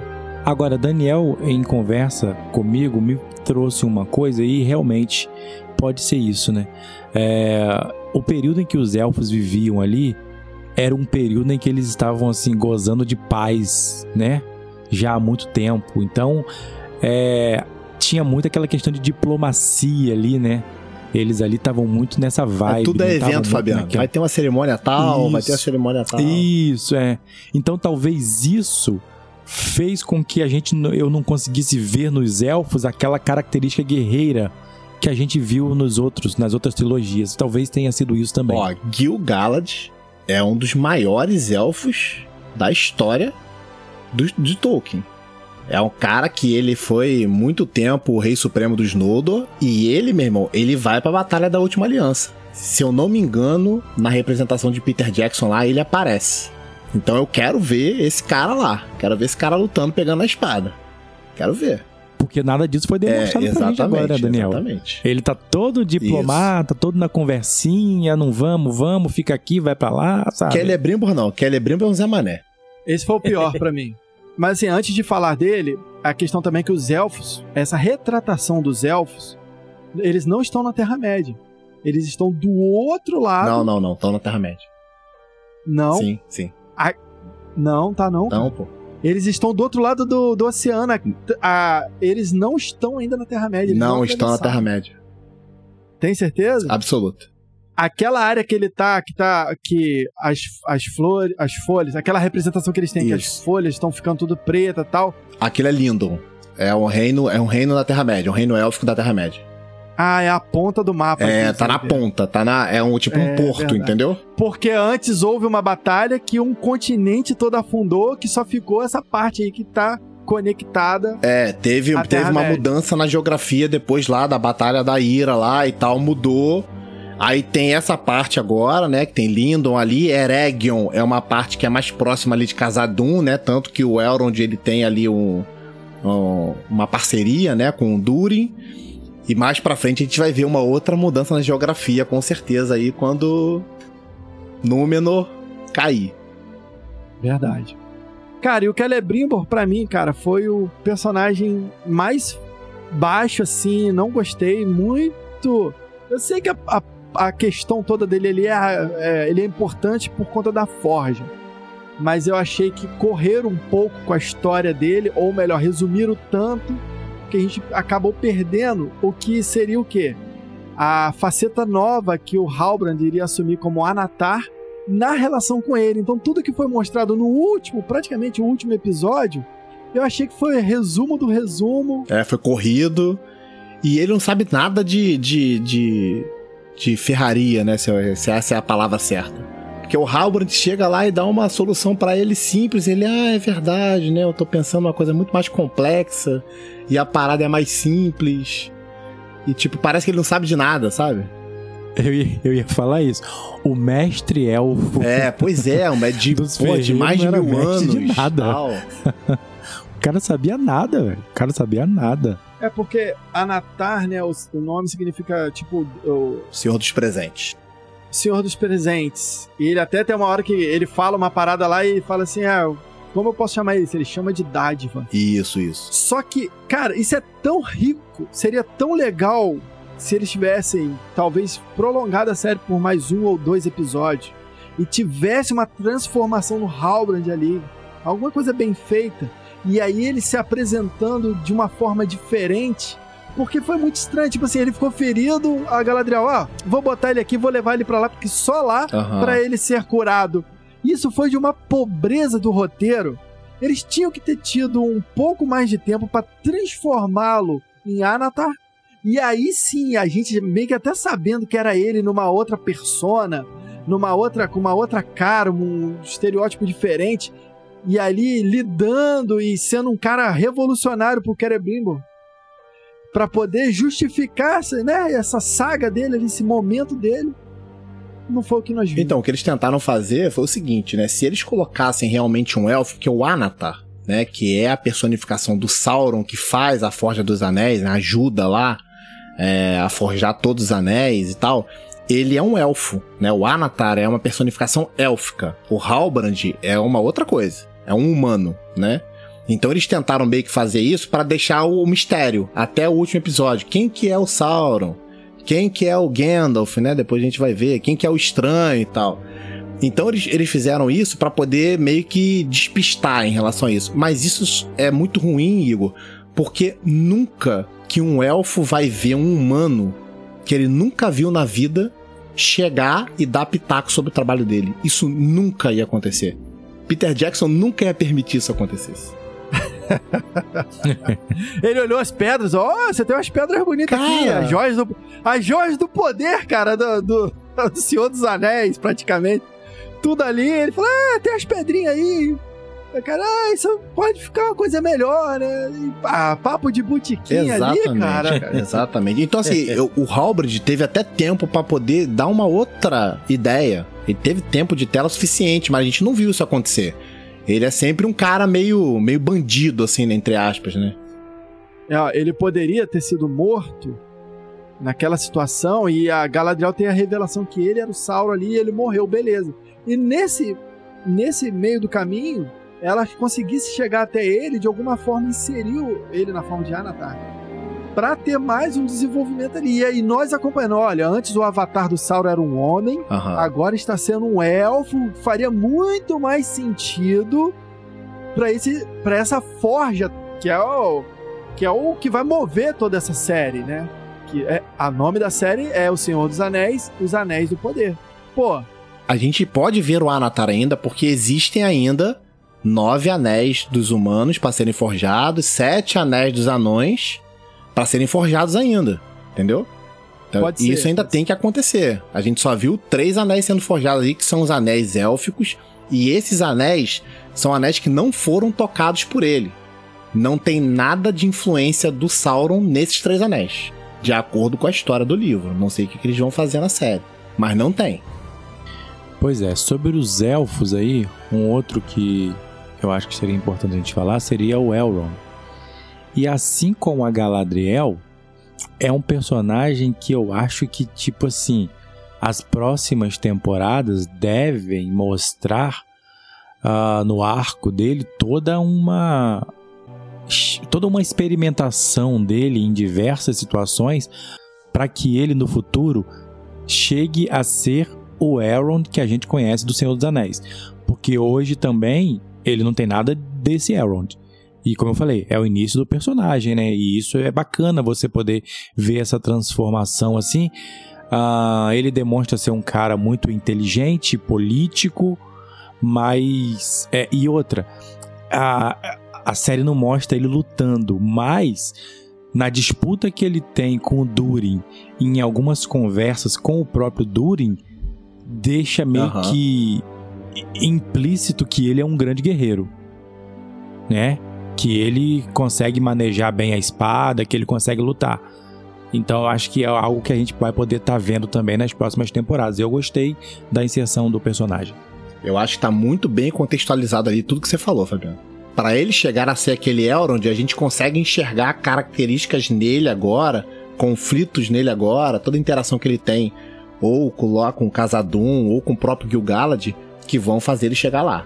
E essa parada aí dele lutar, a gente viu lá no Peter Jackson, ele aparece lá também mandando o Isildo jogar o anel na Montanha da Perdição e o Isildo faz aquela carinha assim, não, vou jogar não, vou guardar pra mim. Antes da gente ir pro próximo núcleo, Daniel, só tem uma coisa que eu queria ressaltar, que eu acho que foi pobre na série, que foram cenas de luta. Ah, muito pouco, muito pouco. Pouquíssimo e, as- e ainda assim as que tiveram poucas foram assim aquelas cenas de de- Pouca, pouca plasticidade. Exato, exato. Que é o que a gente tá que acostumado, Isso né? também foi prejudicial na série aí. cara, um dos momentos mais tensos da série foi aquela, aquele embate daquele orc na casa da Brownie e do Theo. Que, sabe, tipo, os, os showrunners né, da série falaram: não, não vai ser nada muito é, assustador, a classificação para alcançar toda a família. Talvez um momento ou outro tenha que colocar a venda nos olhos, colocar as mãos nos olhos das crianças para, né? Ele meio que estava se referindo a momentos como esse, ou quando surgir lá a luta, se tiver a luta com o Balrog, aquilo tudo. Mas enfim, aquela cena da- dele ali foi legal, mas cara, foi muito, muito água com açúcar a la Marvel, sabe? Quando tá muito rasinho, porque um se esconde dentro da- do armário lá e o bicho fica ali fuçando, aí usa a panela e usa não sei o que, e vai subir a escada, ele puxa o pé. Ah, cara, tinha- eu, eu entendo não querer imprimir uma violência contra a mulher e uma criança em cena, mas deveu. É, foi por, um, foi, por um, foi por um clima totalmente diferente, né? Um negócio meio. Eu até gostei um pouco quando vi essa parada de suspense, assim, né? O orc entrando ali e tal. Ah, eu gostei, não achei tão. tá, né, Não, não foi uma parada muito maneira, mas também não foi É. nada que. É, é, é, foi muito o viés da fantasia. Isso, é, sim. A gente tem que se apegar nisso, na verdade. E as cenas aí que o Fabiano falou de cenas plásticas de luta, realmente, né? A gente teve uma, uma ali lá com o Troll, a Galadriel pulando na espada, foi maneiro isso. O cara bota a espada assim, ela sobe, o cara joga ela, foi legal isso. O Arondir lutando com aqueles orcs ali também no vilarejo, foi maneiro. Tem um orc gigantão lá que ele apanha pra cacete. Achei maneiro. Mas ainda assim, Daniel, eu gostaria de ter visto um pouco mais de plasticidade nessa Sim, cena aí. com certeza. A cena é legal, mas eu acho que poderiam Ficou ter... uma cena de porradeiro genérico, assim. Isso, é. Uma cena que eu gosto, sabe qual? É quando Númenor chega lá na aldeia, em que eles começam adentrando a aldeia de cavalo e os- eles vão metendo espada na cabeça dos orcs ali e tal. Aquela entrada ali ficou uma cena bacana. Só que é aquilo ali só e acabou, É, não, não- sabe? Foi legal. Agora, meus amigos, vamos entrar no dos melhores núcleos da série aí pra mim, que são os pés peludos. Não, não poderia deixar de ser, né?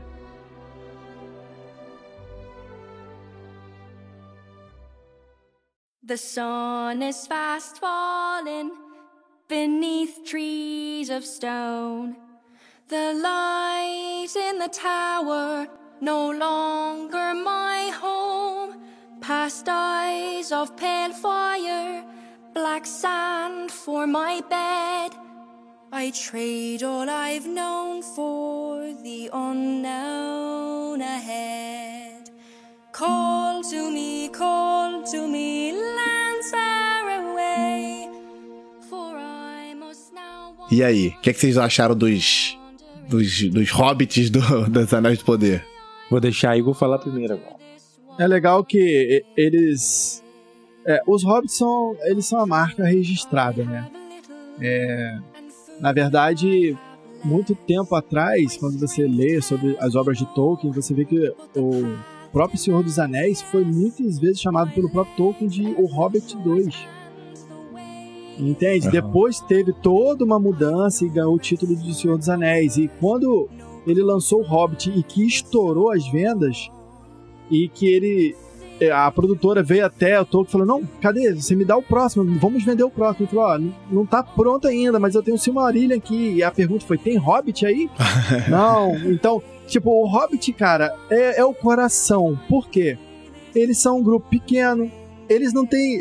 A gente se identifica com eles porque eles são os menores diante daquele mundo todo fantasioso, com poderes que a gente tá falando aqui desde o início, magnífico, a gente ainda vai falar de muitas outras coisas, e eles só têm um coração bom pra jogar em cena, sabe? Eles são dados a festas, a comida, coisa que a gente gosta, e são aqueles assim, eles são o coração humano ali na obra de Tolkien. Então a gente logo se identifica. E na, nos Anéis do Poder nós somos apresentados aos pés peludos. Na verdade, os hobbits conhecidos, até então, né, pela grande maioria, eles descendem diretamente deles. Eles são como se fossem mais primitivos ali, né? E nos apêndices eles falam de três tipos de hobbit. Eles falam do. Lá ele fala do, dos pés peludos, que inclusive cita que eles são morenos. É uma das poucas vezes que fala com, com relação à questão da cor da pele. Existem os graduados e existem os cascalvas. E eles, por decisão, para também tinha que ter hobbit nessa, nessa produção. Eles escolheram então contar sobre os pés peludos e eu achei ponto altíssimo da série. Cara, uma coisa engraçada é que quando eu fui apresentado ao Senhor dos Anéis, quando eu era lá adolescente, jovem, né? E alguém me falou assim: ah, os protagonistas são uns hobbits, né? Uns, umas pessoas pequenas e tal, que não, não lutam, não tem nada. Eu falei assim, cara, que ideia foi essa desse cara fazer uma história tão grandiosa em que o protagonista não é um guerreiro? Né, sabe, eu tava acostumado a jogar Diablo, por exemplo. Você podia escolher lá um guerreiro, um mago, um paladino. Falei, cara, mas não é nenhum desses. Não, o protagonista, o principal, é um, é um hobbit, é um garoto ali, pequenininho, que tem que levar o anel, ele não usa espada, não faz nada. Eu falei assim, cara, mas como que o cara teve essa ideia? E, cara, é incrível por causa disso, né? Por, por, por ser quem eles são, né? Por ter essa parada de. Ah, o Frodo era o único cara que podia levar o anel. Nenhum outro podia. O Gandalf não podia levar, ele ia ser corrompido. O Aragorn não podia levar, ia ser corrompido. Porque a pessoa de coração puro teria que levar. E o que a gente vê ali dos pés peludos é muito disso, né, cara? Por que, que eles são diferentes? Eles estão como nômades, né? Eles ainda não estão fixos lá no, no condado, que é o que a gente estava É. acostumado. É muito legal ver isso. Eu gosto pra caramba da inserção, né, desse núcleo aí dos pés peludos. Tem tudo a ver com aquilo que a gente já conhecia dos hobbits. Eu só não gosto muito porque em alguns momentos eu achei que ficou bobo demais. Tipo assim, cara, eu gosto pra caramba, acho muito maneiro a personagem da Nori. É, só que os outros personagens que compõem o núcleo ali, tem hora que eu acho que fica bobinho demais. É, sabe? Mas isso é altamente canônico. É, é, também acho. Você se lembra lá do, do condado que o Bilbo tinha um, um vizinho que tava sempre ranzinza, de cara feia, que no final é, vende, vende até os móveis É, dele, queria tá roubar as vendendo. coisas dele, a prataria, né? É isso, cara. é- Isso é, é isso. Você pode não gostar, mas é. Tá super fiel, cara. É isso. Né, é, mas é, pra ser sincero, assim, eu não gostei muito assim. Porque, por exemplo, Igor, esse personagem, por exemplo, do vizinho do, do Bilbo, em momento algum ele é inserido em alguma cena importante, em alguma questão chave. Aí você pega o líder deles lá, o Covas. Aham. Cara, ele é colocado, tem hora lá na, na luta com aqueles três seres lá de branco, eu nem sei quem é aqueles bichos lá. E, tipo assim, ele é bobo demais, assim, em alguns momentos. Entende? De- deixa eu bancar o advogado aqui, cara. Não tem como ser diferente. Eu cara. também acho que Eles tem vão, que ser daquele eles vão jeito. usar, eles vão tacar, Tacar fruta, eles vão pedra. tacar pedra, É. eles não são Não, em não. batalha, é exatamente Ok, aquilo. vocês estão certos nesse sentido, mas quer ver um exemplo? Quando você pega os hobbits, eu, aí eu tô pegando como exemplo o, o Merry e o Pippin, que eram os dois mais idiotas que tinha lá, daquele grupo ali principal. Só que quando eles fazem parte de alguma coisa mais grandiosa, você vê que eles têm atitudes um pouco mais sérias. Não, Fabiano, sabe? quando mais eles, estão, quando eles estão no ente lá, eles estão tacando pedra nos orcs também, pô. É, Fa- Fabiano. Rapaz, o problema, o problema não tá em tacar pedra, rapaz. Não é isso que eu tô dizendo. O problema não tá nisso. É o que eles poderiam usar pra se defender, tá certo. Eu não tô dizendo que eles estão errados, não. Ali naquela hora o que eles tinham mesmo pra atacar eram as frutas.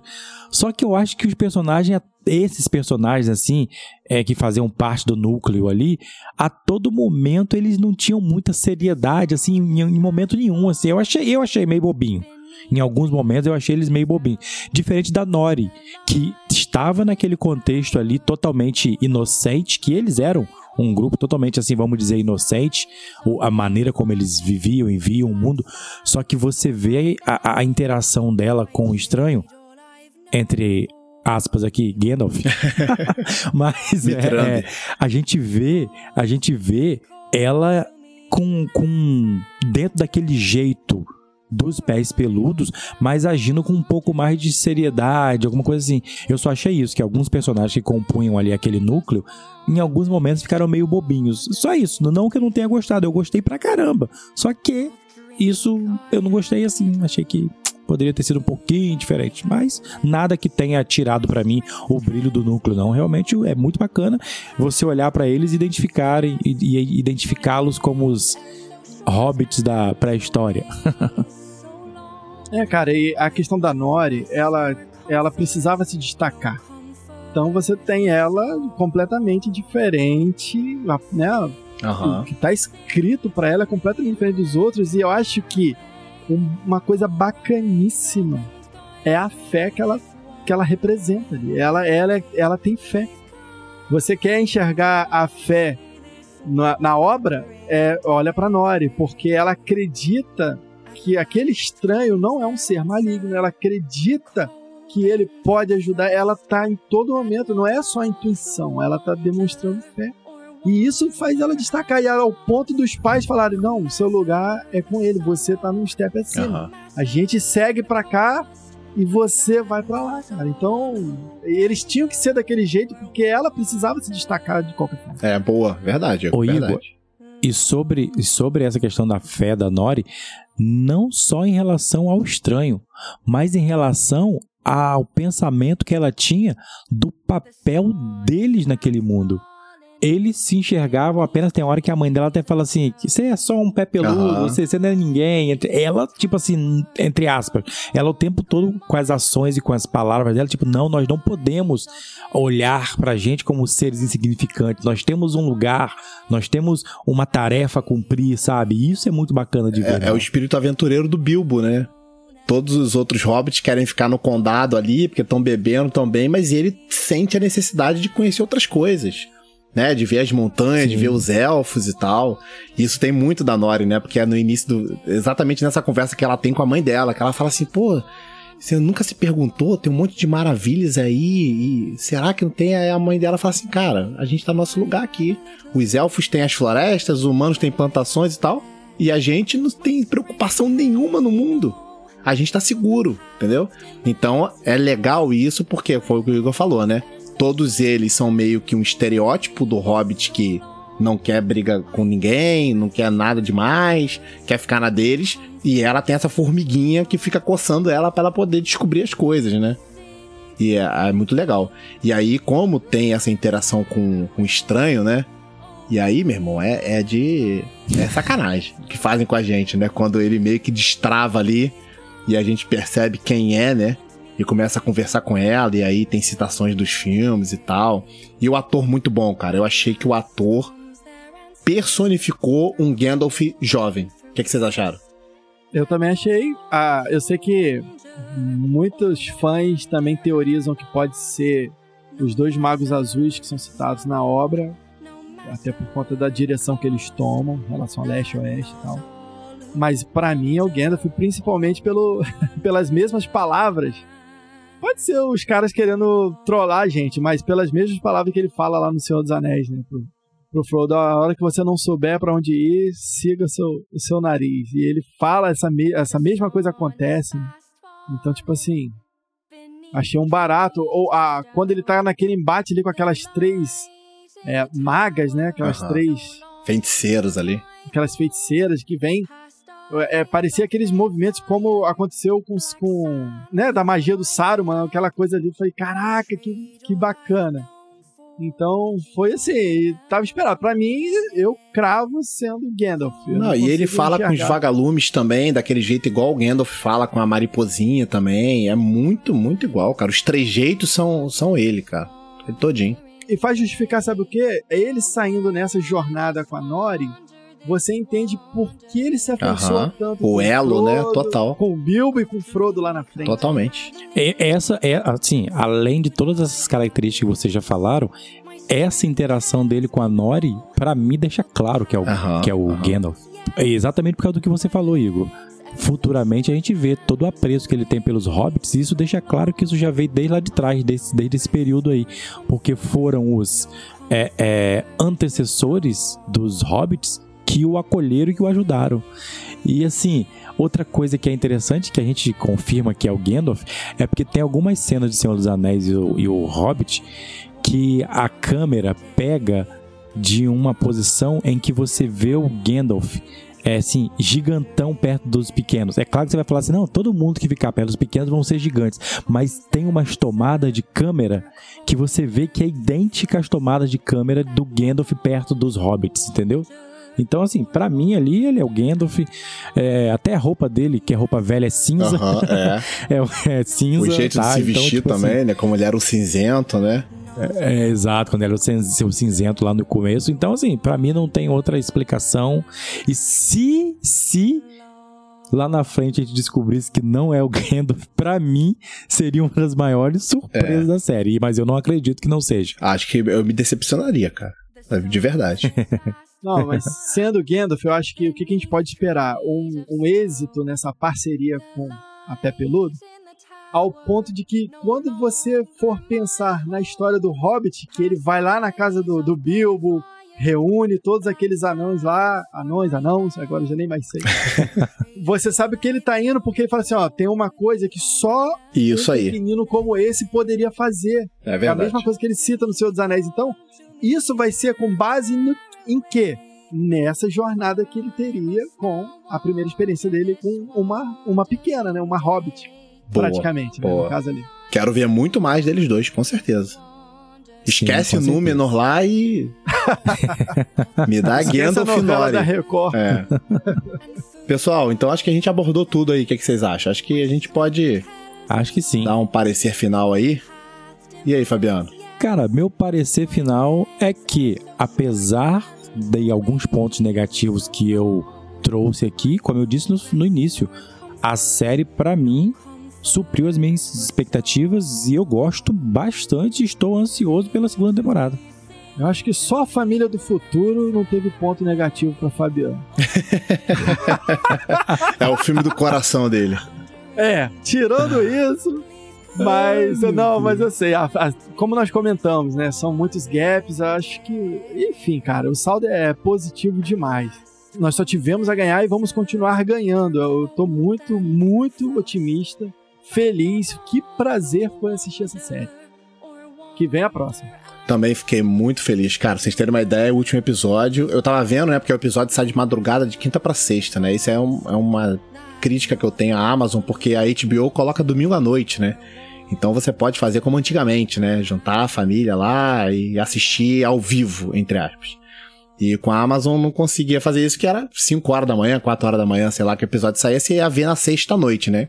Então você tinha aí um, um período que você tinha que ficar fora das redes sociais pra você não entender o que tava acontecendo, pegar um spoiler. E o último episódio não teve jeito, cara. Acordei 5 horas da manhã pra assistir. Tal era o hype. Então. é, foi mais ou menos isso, cara. É, Eu acho que a série foi isso. Eu assisti todos os dias na sexta-feira. Se não era. Se não foi à noite, né? Foi esse episódio aí de manhã. E cumpriu muita expectativa, né? A gente critica porque a gente esperava é, certas coerências que não tiveram, mas a gente entende, é a primeira temporada, é bom porque é a primeira, porque eles né, podem saber o que foi de errado pra poder fazer certo da próxima vez. E a gente fica com muita expectativa aí. A gente não sabe quanto vai ser a, a próxima temporada, né? A produção muito cara, né? Depende muito de, de orçamento e tal. Mas a gente espera que seja em 2023 aí, tomara que seja. Isso aí. É isso aí, pessoal. Então, terminando aqui esse episódio, ficou longo, mas a gente precisava realmente, né, se debruçar por cima dessa obra para poder conversar sobre tudo, né? É um prazer pra gente estar aqui falando sobre Tolkien, Senhor dos Anéis, Terra-média e fique com a gente aí se você gostou da série, gostou do episódio, conversa com a gente aí no Instagram. A gente também tem o e-mail contato.quebrando@gmail.com. Temos as nossas redes sociais também, eu, Fabiano e Igor, você pode conversar com a gente lá também. E é isso, pessoal. Então, um abraço aí e até a próxima. Até a próxima. Até a próxima, nessa terra ou na Terra-média. valeu. valeu. At last comes their answer through cold and through frost. That not all who wander or wander are lost. No matter the sorrow, no matter the cost. That not all who wander Love.